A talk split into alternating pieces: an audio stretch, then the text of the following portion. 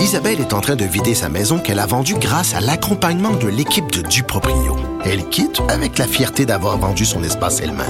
Duproprio, on se dédie à l'espace le plus important de votre vie. Un message d'Espace Proprio, une initiative de Desjardins.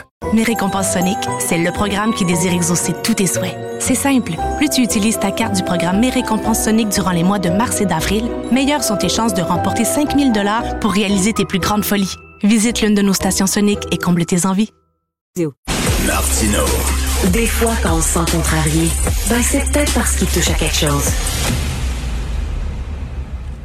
Habituellement, quand il y a des textes d'opinion sur le Québec dans les journaux américains, c'est pour euh, nous dire qu'on est fermé, qu'on est intolérant, dénoncer la loi 21, dénoncer la loi 96, la loi 101. On est habitué. Hein? Sauf que récemment, il y a eu un texte dans le Washington Post de la part d'un commentateur politique originaire du Venezuela, mais qui demeure ici au Québec, qui est collaborateur Washington Post, et euh, il disait I Bloc québécois.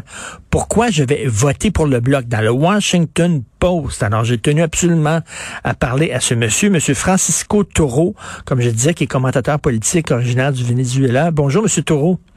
Bonjour. Alors, donc, vous vivez au Québec?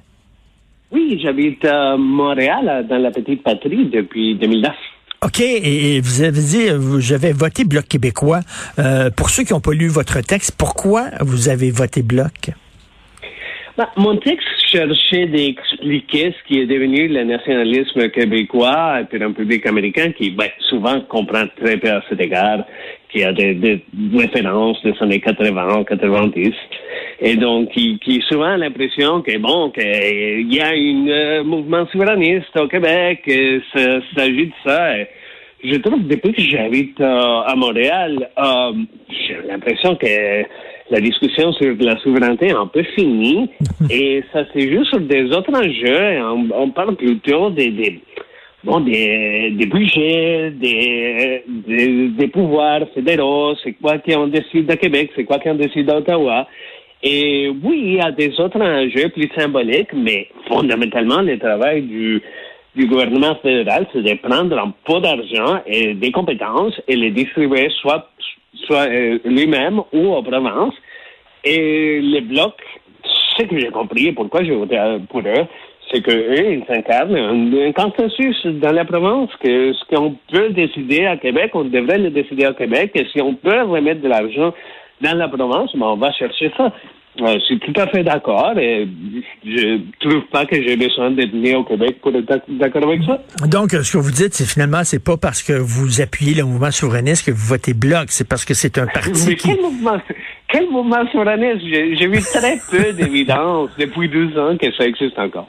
Ah oui, donc vous, vous, vous sentez, vous qui êtes mort au Québec, là. Ben, c'est vrai que lorsqu'on regarde les scores du euh, Parti québécois au Québec, c'est pas très élevé, hein? Mais écoutez, je trouve que les 30 quelque chose pour, pour cent, c'est quand même pas mal. C'est, un mouvement fort au Québec. Mais je trouve que, oui, il, il incarne un consensus. Je trouve que même chez les libéraux québécois, il y a très souvent une, une compréhension que, bon, c'est mieux de décider les choses au Québec. Et vous, vous êtes collaborateur régulier au Washington Post?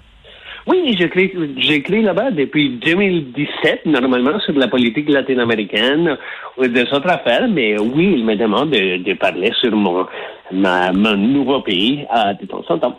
Et justement, quand vous avez euh, proposé ce texte-là, est-ce qu'on on vous a dit, parce que je le disais le souvent dans les journaux américains, lorsqu'on parle du Québec, c'est d'une façon un peu négative.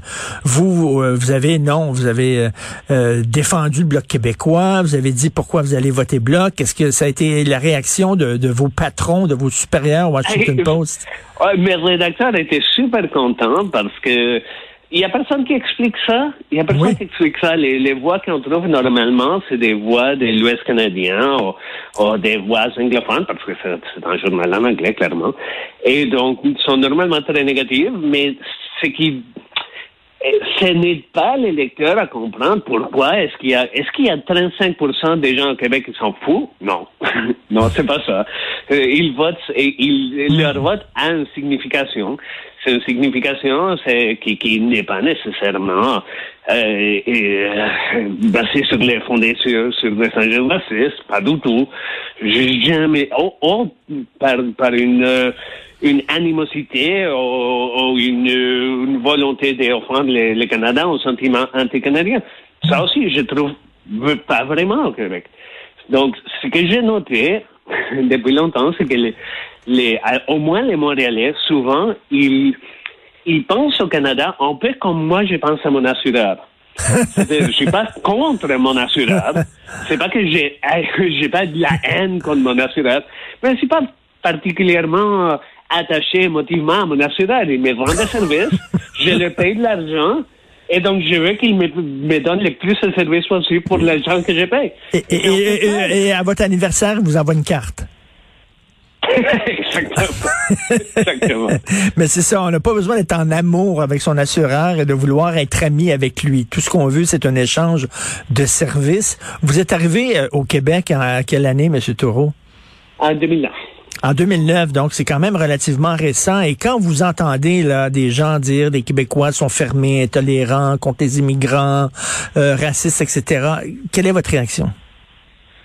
Mais je je suis pas sûr quoi quoi y penser parce que c'est vrai que mon point de vue c'est très partiel. J'habite dans la petite patrie, c'est comme mm.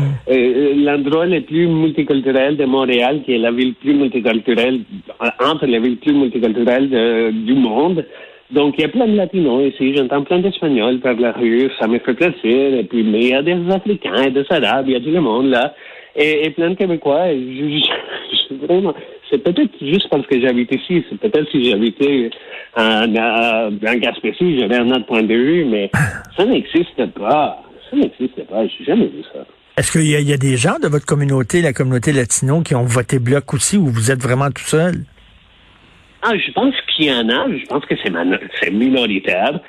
Mais je pense pas. Je pense que entre les Latinos qui sont au Canada depuis plus de dix ans et qui connaissent un petit peu les réalités politiques de Québec, c'est difficile à croire vraiment les, la caricature qu'on nous fait croire du, au sujet du, du nationalisme québécois. C'est un nationalisme hmm. qui, qui, qui, finalement ouvre ses portes aux personnes des autres pays. Si on parle français, donc j'ai appris à parler le français plus ou moins OK. Et donc, euh, c'est pas difficile de me retrouver euh, très bien chez moi euh, au Québec. Ben, bravo, on est très content que vous soyez là. Euh, vous parlez bien français, on, vous entend parfaitement et je suis particulièrement content d'avoir lu ce texte-là dans le Washington Post. Ça fait du bien d'entendre une autre voix aussi sur le Québec qui montre des, des, des, côtés un peu plus positifs. Donc, et j'adore votre métaphore là, sur les assureurs. Je pense que je vais la garder celle-là. Très bien bon. J'ai bien l'impression que c'est ça. C'est une excellente idée. Donc, merci beaucoup, Monsieur Francisco Toro. Et c'était dans le Washington Post, Why I'm Voting Bloc québécois. Merci. Bonne journée.